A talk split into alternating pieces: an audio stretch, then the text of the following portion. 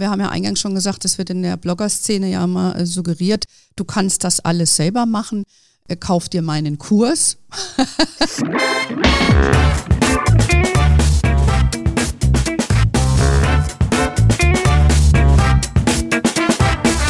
Ich begrüße euch super herzlich zum Hermoney Talk, dem Geld- und Karriere-Podcast für Frauen. Heute habe ich mir wieder einen wunderbaren Gast eingeladen. Es ist Jennifer Brockerhoff. Sie ist schon viele Jahre selbstständige Finanzberaterin in Düsseldorf. Sie brennt sehr für das Thema nachhaltige Geldanlage und ist sogar Eco-Anlageberaterin. Ähm, wir sprechen heute über das Thema Finanzberatung. Das steht ja immer wieder in der Kritik, weil äh, es, es gibt ja auch eine große Szene, die sagt, du kannst das alles selber machen, du brauchst gar keine Finanzberaterin oder eine Finanzberatung generell. Wir wollen uns heute mal diese Finanzberatungsszene mal genauer anschauen und wir wollen mal wissen, wie geht denn Finanzberatung heute? Wie finde ich eine gute Finanzberaterin? Brauche ich sowas überhaupt?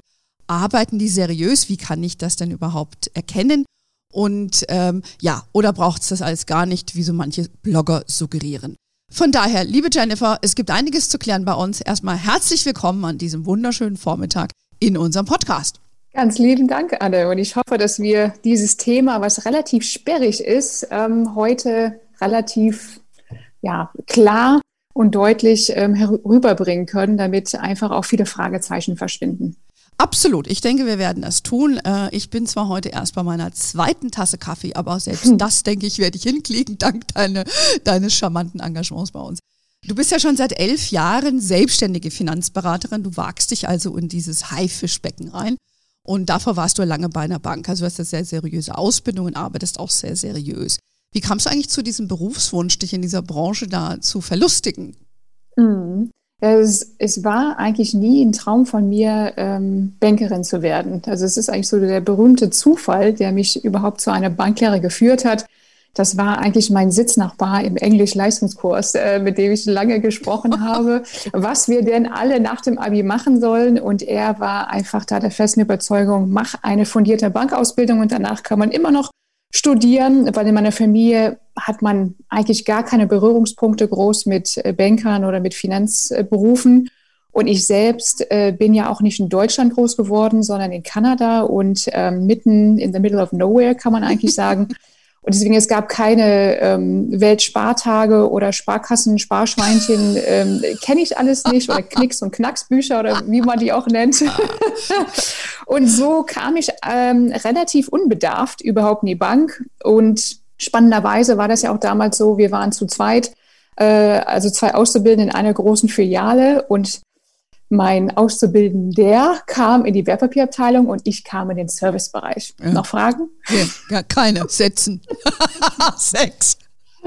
Interessanterweise bin ich ja in der Zeit ähm, äh, im Bereich der Wertpapiere sehr stark ähm, äh, beratend tätig gewesen. Ich habe ja zum Schluss war ich ähm, zertifizierte Wertpapierberaterin mhm. und auch die mhm. einzige, die eigentlich aus meiner Ausbildungsgruppe überhaupt noch in der Bank war. Und 1900, nee, das war noch von 1999 bis 2009 war ich eben bei der Privatbank und habe mich dann selbstständig gemacht, weil ja, es war eigentlich das Thema Ethik, also mhm. Beratungsethik, wo ich gesagt habe, das ist nicht mehr meins, aber das Thema Finanzen ist mega wichtig. Und deswegen mache ich hm. das, das jetzt als Selbstständige weiter. Okay, verstehe ich. Ethik in der Branche, da sind wir auch schon beim Thema.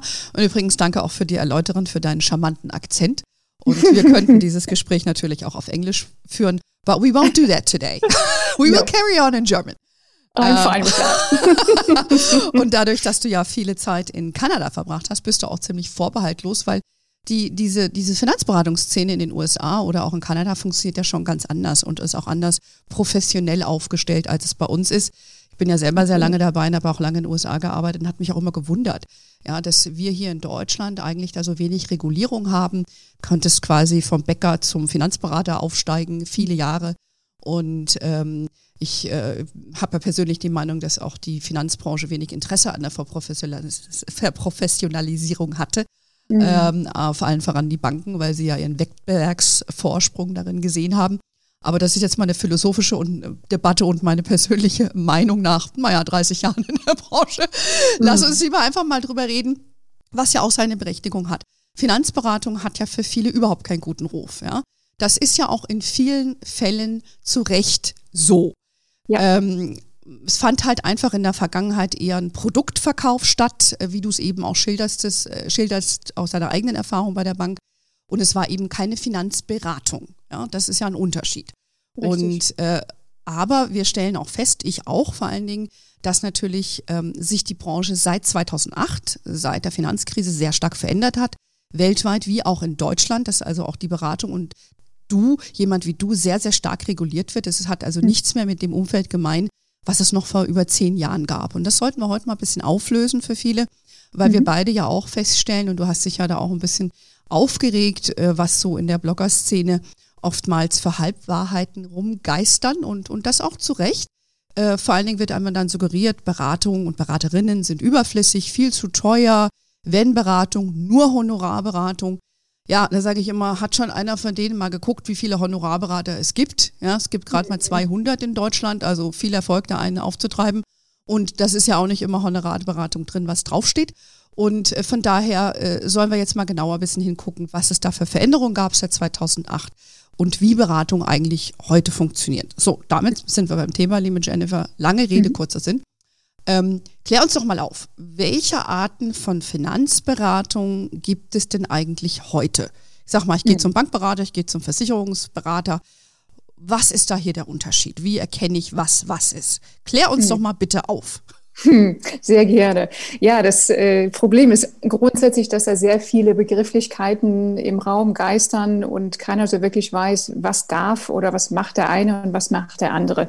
Und dadurch sind eben auch neue Gesetze ähm, bestimmt worden, wo überbegrifflich, wenn man jetzt sehr sagen würde, es gibt zwei äh, Bereiche, einerseits den Bereich der Versicherung und andererseits den Bereich der Finanzanlagen. Also es mhm. gibt die, die Versicherungsvermittler, so als Überbegriff, und es gibt die Finanzanlagenvermittler. Okay. Und am besten fangen wir jetzt einfach mal bei den Versicherungsvermittlern an. Das mhm. heißt, was für Berater im Bereich der Versicherung dürfen Versicherungen auch vermitteln.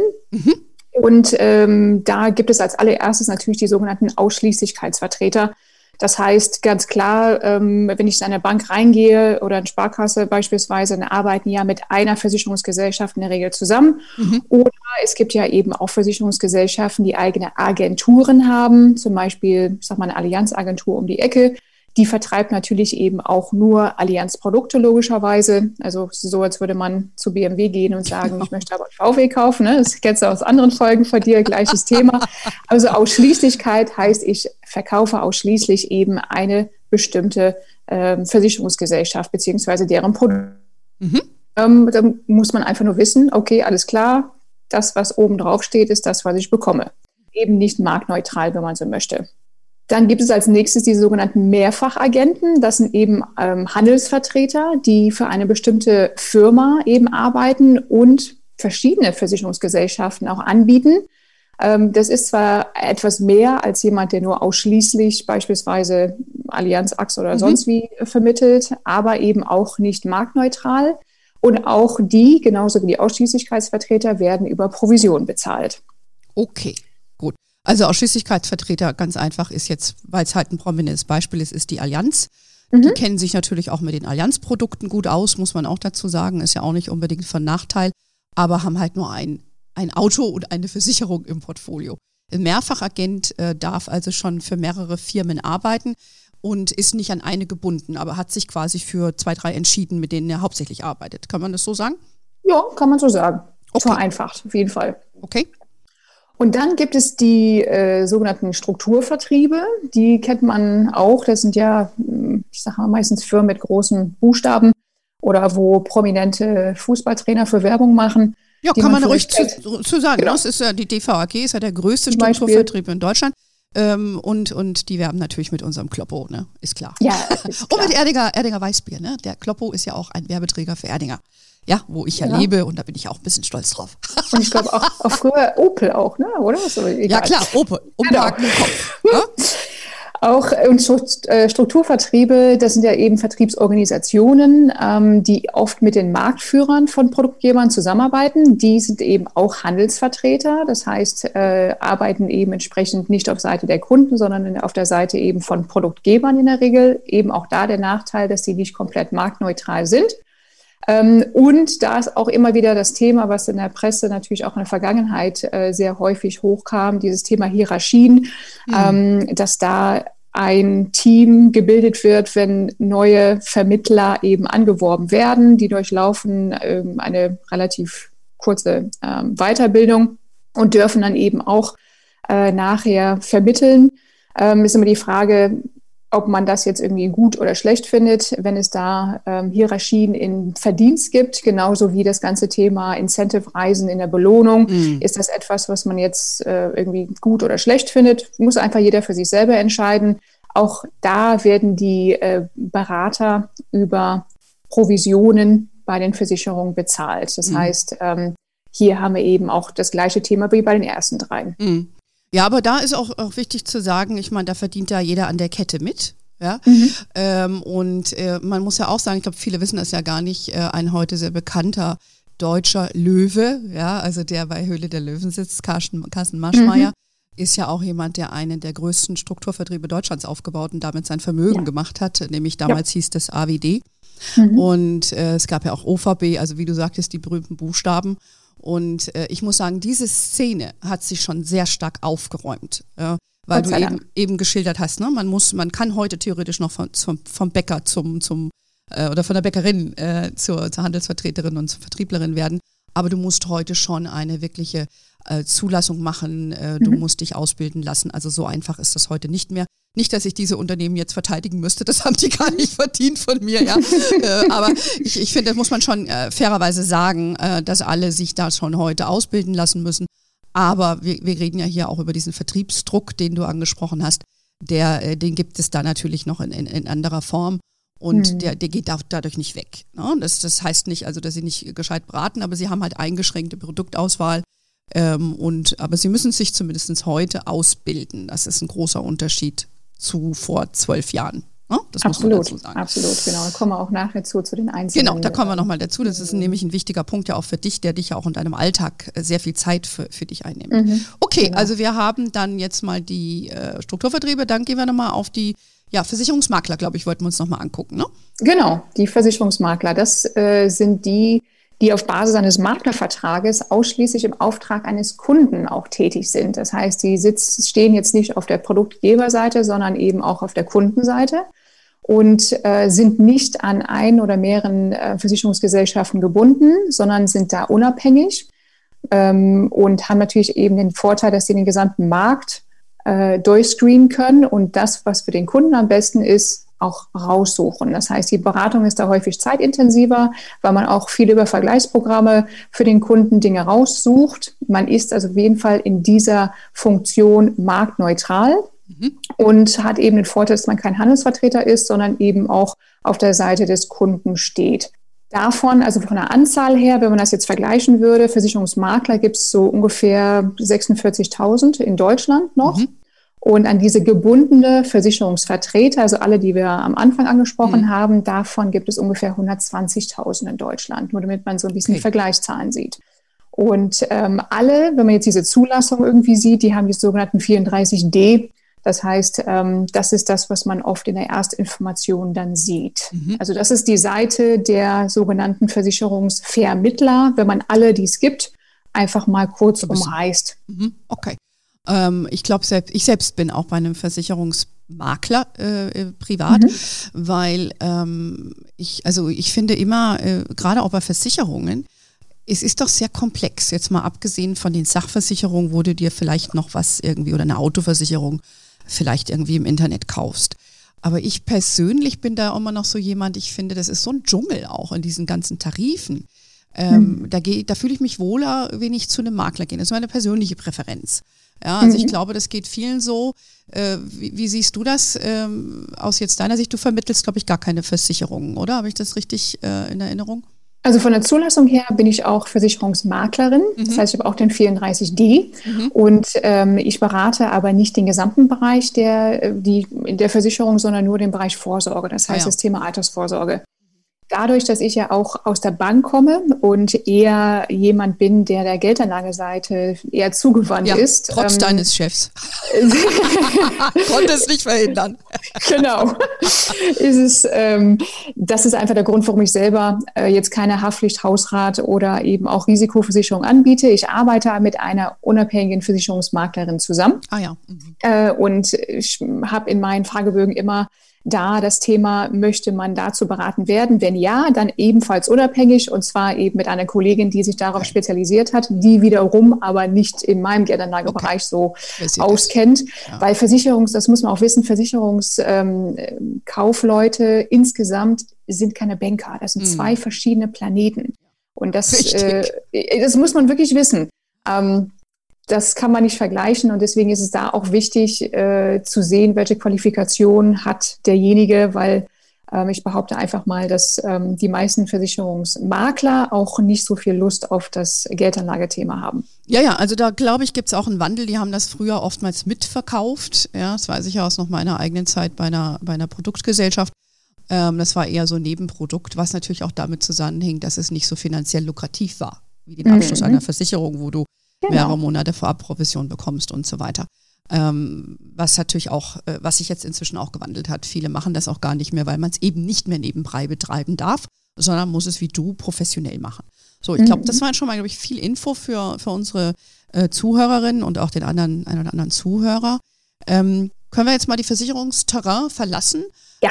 ähm, und, und, gehen jetzt mal auf die Geldanlage. So, also du bist jetzt jemand, die sich darauf konzentriert, Frauen bei der Finanzberatung ähm, auf bei Geldanlage zu beraten, ja, oder auch Vorsorge. Altersvorsorge, sage ich jetzt mal. Genau. Ähm, was gibt es denn jetzt da für Unterschiede? Für, es mhm. gibt ja, glaube ich, zwei Arten oder drei Arten von Vermittlung. Mhm, genau, das sind die sogenannten Finanzanlagenvermittler, wie es im Wort auch schon steht. Also das Thema Anlage ist damit drin. Mhm. Die meisten, äh, die in Deutschland zugelassen sind, sind die 34F, also die Finanzanlagevermittler, die aber ausschließlich offene Fonds und zum Teil auch geschlossene Fonds ähm, vermitteln können. Das heißt, die dürfen jetzt keine Aktien, Anleihen oder Zertifikate oder andere Wertpapiere vermitteln und äh, werden über die IHK entsprechend überwacht und müssen auch äh, einen Qualifikationsnachweis oder eben auch eine Sachkunde äh, Schulung machen, um überhaupt eine Zulassung zu erhalten. Genau, und das ist ja schon mal ein wichtiger Punkt. Das gab es ja bis vor zwölf Jahren in der Form nicht. Und das heißt, ähm, jemand, der Finanzanlagenvermittler oder Vermittlerin ist, wenn du eben sagtest, offene Fonds, sollte man vielleicht nochmal klären, was das bedeutet. Darunter fallen natürlich viele aktiv gemanagte Aktienfonds, mhm. äh, Rentenfonds, ETFs, mhm. ETFs ja. und so weiter. Ja, also das sollte man vielleicht mal klar sein. Das sieht man ja dann auch immer am, an der Webseite, kann man, glaube ich, erkennen, ob jemand diese Lizenz, diese 34F zum Beispiel besitzt. Mhm, genau, also im Impressum auf der Homepage von einem Berater sieht man sehr schnell, welche Genehmigungsart derjenige hat. So, also 34F ne? heißt, man darf dann Wertpapiere beraten, aber wie gesagt mit dieser Einschränkung. Dann mhm. gibt es natürlich die unabhängigen Vermögensverwalter in Deutschland, die ähm, eine Zulassung haben, die auch BaFin überwacht sind. BaFin, äh, Bundesaufsichtsamt für äh, Finanzdienstleistungen. Genau, Bundesaufsichtsamt für Finanzdienstleistungen und Aufsicht. Und davon gibt es maximal an die 500 in Deutschland, also nicht sonderlich viele. Und die äh, Sonderform, wo ich auch zugehöre, ähm, einfach auch aufgrund meiner Bankhistorie, sind die sogenannten Haftungsdächer, weil die haben die gleiche Lizenz, das ist diese KWG 32 nach, nach Kreditwesengesetz. Wir wollen gar nicht in, in Detail auf diese ganzen äh, Gesetze eingehen, aber äh, man hat also auf jeden Fall die Möglichkeit, äh, nicht nur Fonds, sondern eben auch Anleihen oder Zertifikate oder Aktien eben auch zu beraten. Mhm. Ähm, Haftungsdächer gibt es auch nicht so viele in Deutschland, ungefähr 200, aber eigentlich sind es nur 100, die wirklich äh, mehr als, ich sag mal, 50 Vermittler ähm, in ihrem mhm. Bestand haben. Nennt sich eben auch so schön vertraglich gebundene Vermittler. Warum? Weil im Außenverhältnis das Haftungsdach die Haftung übernimmt, aber im Innenverhältnis natürlich der Berater. Und auch wir werden von der BaFin überwacht, das heißt ein 34F, der die Fonds vermittelt kann von IAK, was sich aber jetzt ändert, mhm. und ich beispielsweise wie Vermögensverwalter von dem Bundesaufsichtsamt, also von der BaFin. Mhm. Ja, das hat natürlich nochmal viel mehr Auflagen, als wenn man nur dieses sogenannte 34F, also Finanzanlagenvermittler ist, der von der IHK überwacht wird. Wobei es ja eine politische Diskussion gibt, das soll ja geändert werden, die sollen ja auch der mhm. BaFin also so einer Wertpapierbehörde eigentlich auch genau. unterstellt werden. Das ist ja gerade in der Mache. Und mhm. ähm, das heißt also, du hast da sehr viel mehr Auflagen und äh, mit den Haftungsdächern ist es ja auch wichtig zu wissen, die haben ja dann auch eine sehr wichtige Funktion. Die können ja nicht jemanden einfach reinnehmen, die müssen auch gucken, dass du deine Arbeit gut machst, weil wie der Name schon sagt, sie haften ja dafür, wenn du genau. das nicht gut machst. Ne? Also ähnlich wie eine Bank, die für ihre Berater ja dann auch haftet, ja, mhm. äh, seid ihr dann, äh, bist du unter so einem Dach und darfst aber darunter diese äh, eine sehr breite Finanzberatung tätigen. Ich glaube, das ist schon mal eine sehr wichtige Unterscheidung. Äh, ich glaube, viele, die Masse weiß das nicht. Also ich komme auch immer wieder und gucke mir an, diese ganzen Begriffe 34F, 32 KWG, bla bla bla. Da wird es ja mir auch ein bisschen schlecht. Aber ist so. wir wuseln uns da durch, ja. Und, und ja. um das noch einmal zu toppen, jetzt kommen wir zu dem Lieblingsthema vieler Blogger. Stichwort Honorarberater. So, yes. die haben ja die Sohn 30, wenn wir schon bei den 34 bei diesen Paragraphen sind, ja, die haben ja die 34 F und H und was es da so alles gibt. Sortier mhm. doch mal für uns bitte, was so ein Honorarberater darf, was du nicht darfst oder, äh, oder auch nicht. Also ein Honorarberater ist relativ simpel. Der hat statt den 34F, der hat den 34H. Das heißt, ähm, der ist auch dann Finanzanlagenvermittler mhm. und ähm, ist aber jemand, der im Wertpapierbereich weder Ausgabeaufschläge noch Bestandsprovision vereinnahmt. Das ist der ähm, wichtige Unterschied. Ja, das ist auf jeden Fall ein Riesenunterschied. Mhm. Ähm, was aber viele nicht wissen, so ein weit verbreiteter Irrtum ist, dass äh, so ein Finanzanlagenvermittler nach 34h der einzige ist, der Honorare vereinnehmen darf. Dem ist natürlich nicht so. Ich im Haftungsdach, ich biete meinen Kunden in der Vermögensverwaltung schon seit 2012 das Servicegebührenmodell an. Das heißt, ich verdiene auch keine Ausgabeaufschläge mhm. und auch keine Bestandsprovision ähm, und habe aber da nicht die Pflicht, äh, meine Genehmigung ändern zu müssen, weil das völlig legitim ist, wie ich es auf meine Art und Weise mache. Das heißt, wenn ich den 34H hätte, ich würde nicht anders arbeiten, als wie ich es heute schon tue. In Deutschland, wie du schon selber gesagt hattest, gibt es maximal 200 an der Zahl und auch diese Anzahl sinkt. Ähm, das liegt aber einfach auch daran, dass eben auch ähm, Menschen wie mich, die im Haftungsdach sind, keine ähm, Notwendigkeit haben, eine Genehmigung zu ändern, weil wir schon auf diese Art und Weise arbeiten. Okay. Und da kommen ja eben, glaube ich, schon diese Missverständnisse oder eben Irrtümer zustande, dass die die einzigen sind, die nur ähm, ohne ähm, Provision. Das, ja, ohne mhm. Provision und ohne, äh, also immer nur im Sinne des Kunden arbeiten. Dem ist nicht so. Man muss einfach nur von vornherein im Gespräch fragen, lieber Berater, wie verdienst du dein Geld? Mhm. So und ähm, schon sieht man, okay, äh, anhand von diesen verschiedenen Möglichkeiten, wer macht was und wer verdient was und wer steht auf wessen Seite. Ja, ich glaube, wichtig ist hier zu verstehen, äh, ein Honorarberater darf ja keine, keine Ausgabeaufschläge nehmen und auch keine sogenannte Bestandspflegeprofession. Bestandspflege mhm. für alle, die sich damit nicht auskennen, ist, wenn du zum Beispiel einen Fonds kaufst, dann äh, wird da oft eine, sage ich mal, eine Haltegebühr äh, gezahlt äh, an den, an den ähm, Berater pro Kunde. Ja, Glaube ich, mhm. kann man mhm. so vereinfacht ausdrücken. Genau. Und äh, viele verstehen natürlich auch nicht, wie so eine Incentivierung äh, dann eigentlich funktioniert. Das heißt, theoretisch müsste jemand, der rein Honorar berät, einen Stundensatz verlangen ähm, für seine Tätigkeit und dann neutral ein Produkt auswählen, was zum Kunden passt. Das machen aber, glaube ich, die wenigsten so konsequent. Ist das auch deine Erfahrung?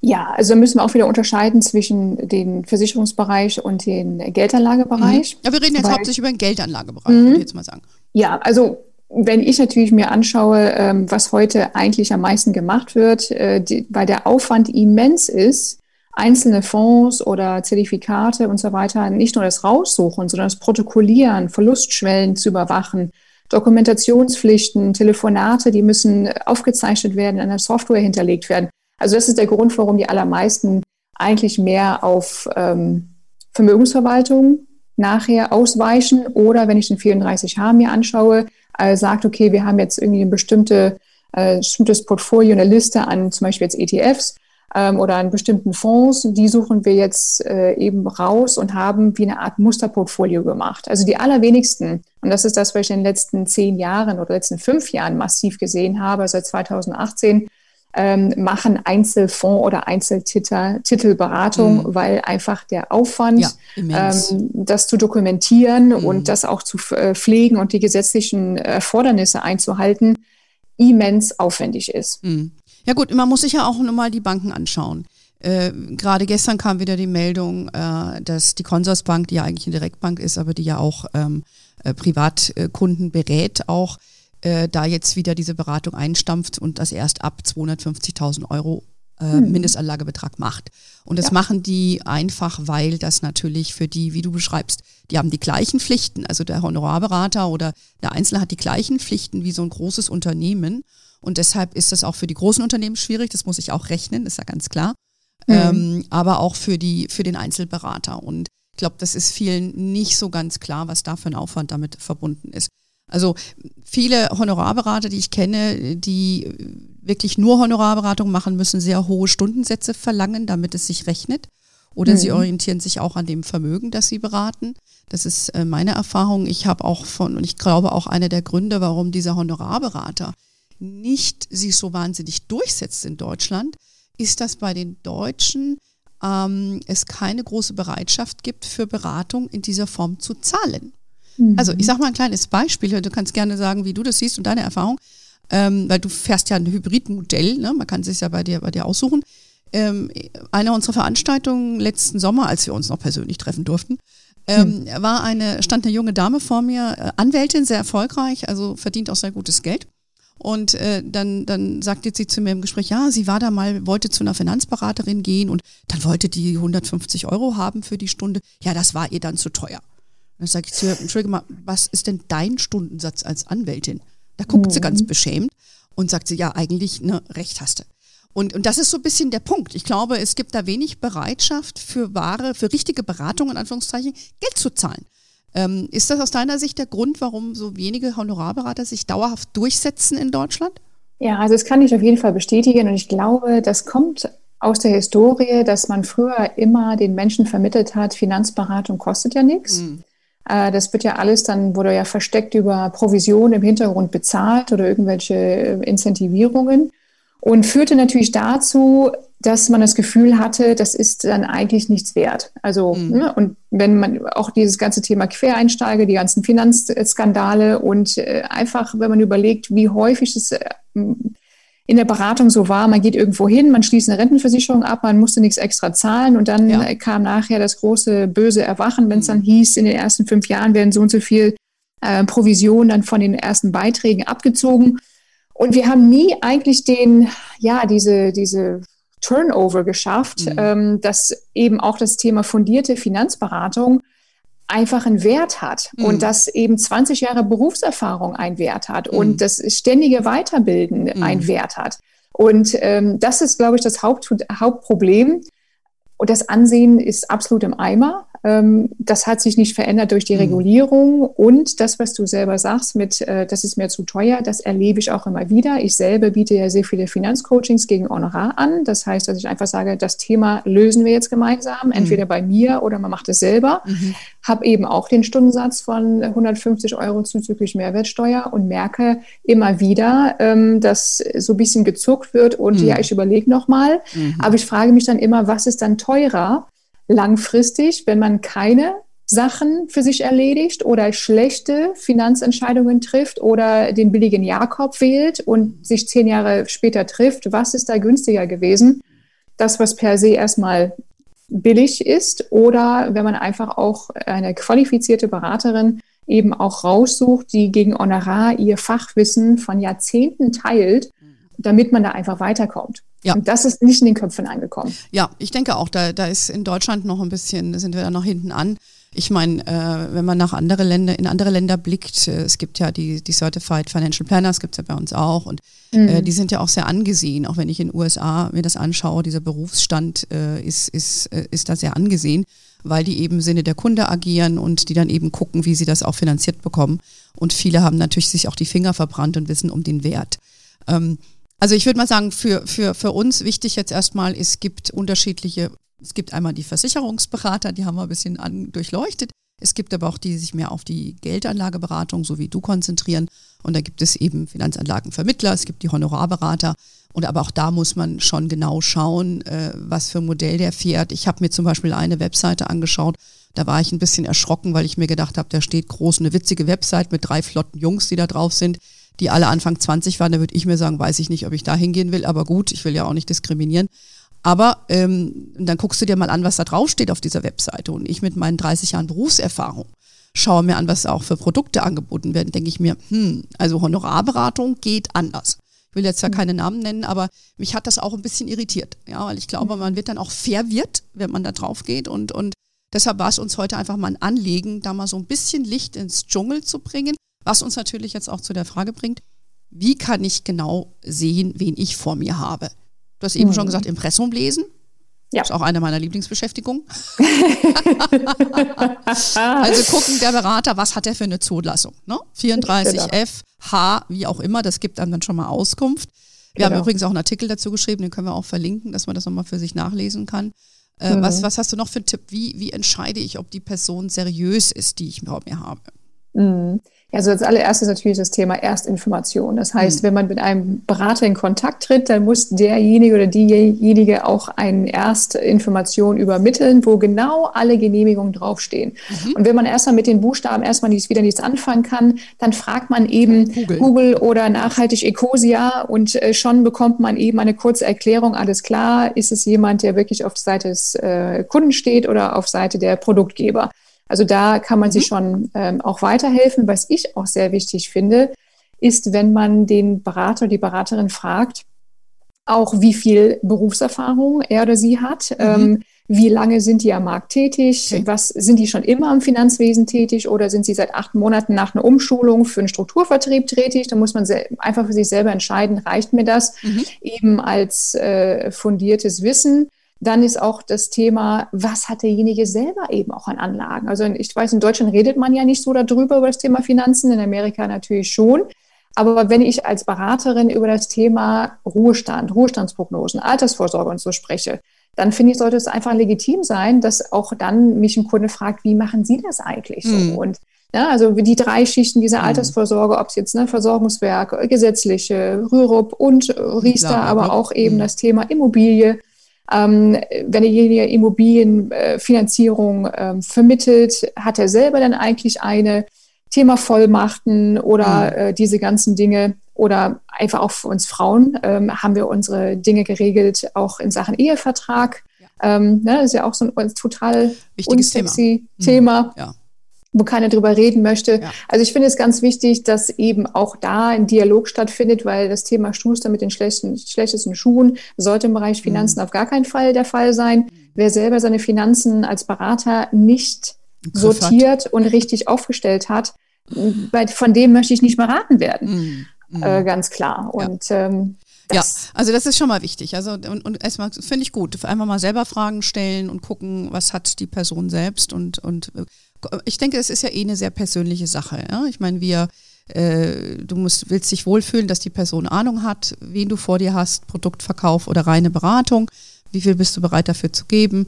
Ähm, und dann, ob man auch klarkommt, wie so oft im Leben. Ja, du brauchst ja keinen vor dir. Also ich habe das auch mit vielen Männern erlebt, äh, Mansplaining, ne? They explain the mhm. world to you und dann sage ich mir, okay, alles klar, setzen Sex, braucht kein Mensch. ja? So, und ich finde, deshalb gibt es ja auch viele Finanzberaterinnen wie du, die sind ja auch bei uns auf Her Money, einige davon gelistet.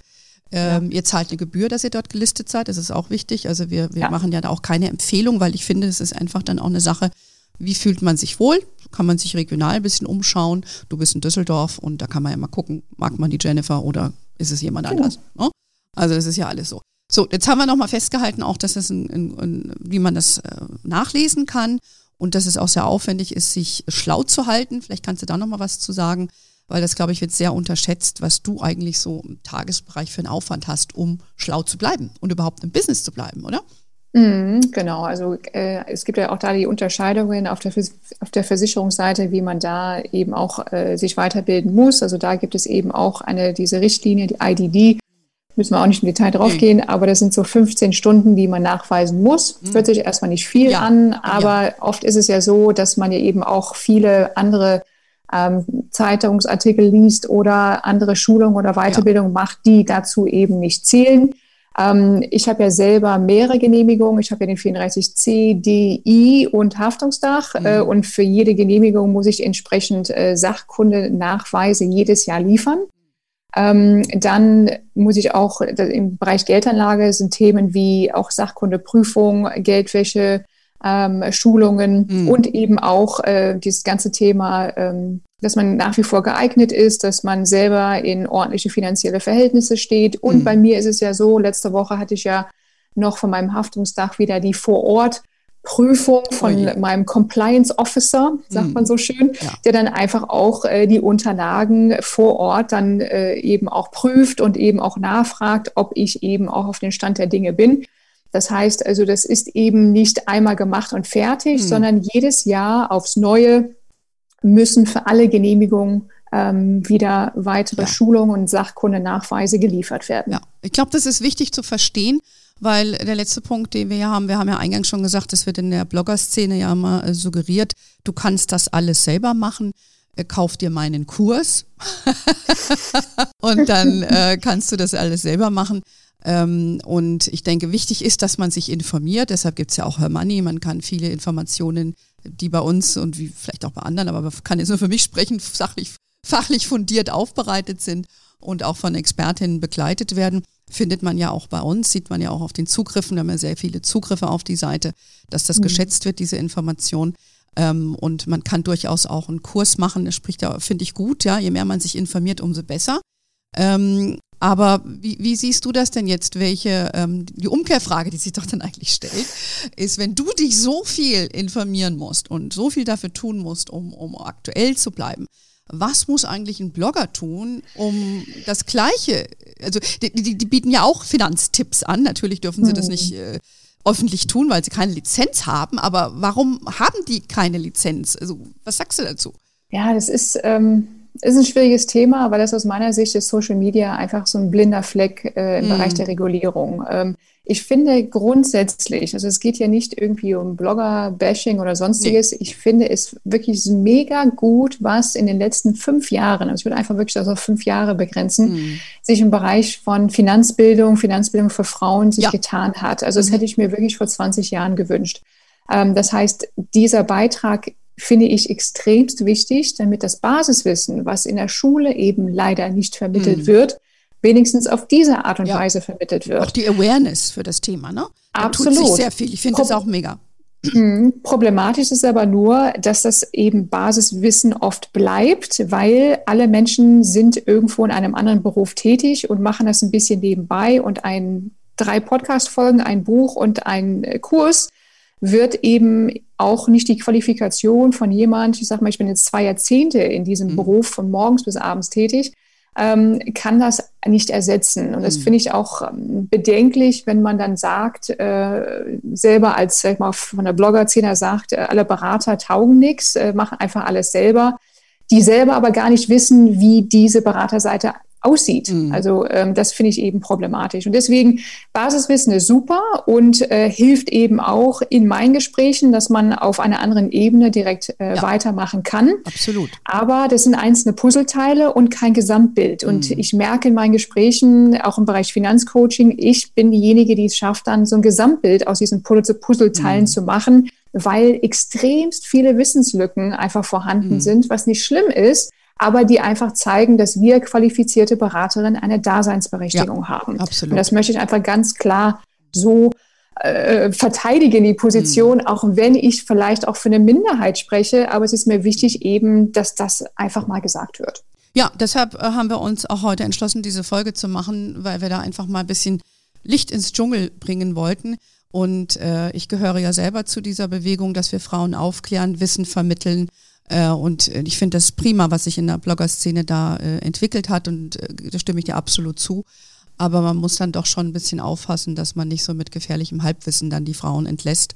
Und ähm, da stellen wir auch fest, wir machen ja, als wir physische Veranstaltungen gemacht haben, kamen halt sehr viele Frauen und wollten dann ETF kaufen, weil sie das gehört haben.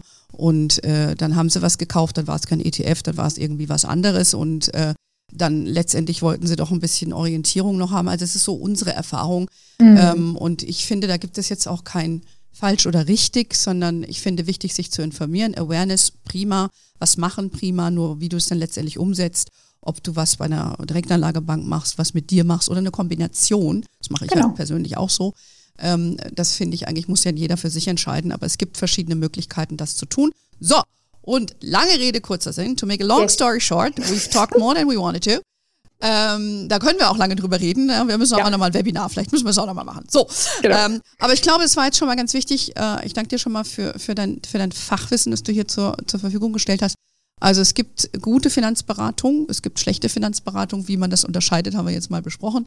Und äh, was jeder sich aneignen muss, muss natürlich jeder für sich selbst entscheiden. Hast du noch einen abschließenden Hinweis für unsere Damen ähm, insbesondere?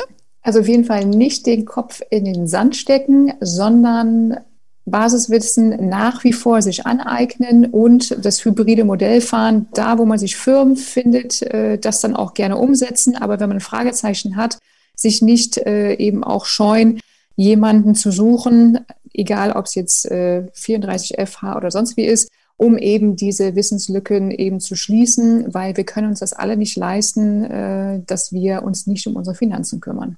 Ganz genau. Bestes Schlusswort. Dann würde ich erstmal sagen, lieben Dank, äh, liebe Jennifer. Jetzt habe ich mich hier auch warm geredet. Jetzt brauchen wir einen dritten Kaffee gar nicht mehr. also ich, ich danke dir ganz herzlich nochmal und äh, ich freue mich über alle, die heute uns wieder zugehört haben. Und wenn euch unser Podcast gefällt, dann gebt uns gerne eine tolle Bewertung auf den diversen Kanälen, abonniert uns. Ihr erreicht uns natürlich auf hermanni.de. Da gibt es übrigens auch mehr Info zu unseren Beraterinnen in unserem Bereich für Beraterinnen. Da findet ihr auch mehr zu der lieben Jenny oder beziehungsweise Jennifer, wie sie ja offiziell heißt. und auch noch ein paar andere Damen. Schaut da vielleicht einfach mal vorbei. Ähm, und ansonsten, äh, ja, würde ich sagen, äh, wie immer, es gibt uns auf Instagram, Facebook, LinkedIn. Da erreicht ihr uns. We are wherever you are. In, in diesem Sinne, have a wonderful day and until next time und ciao.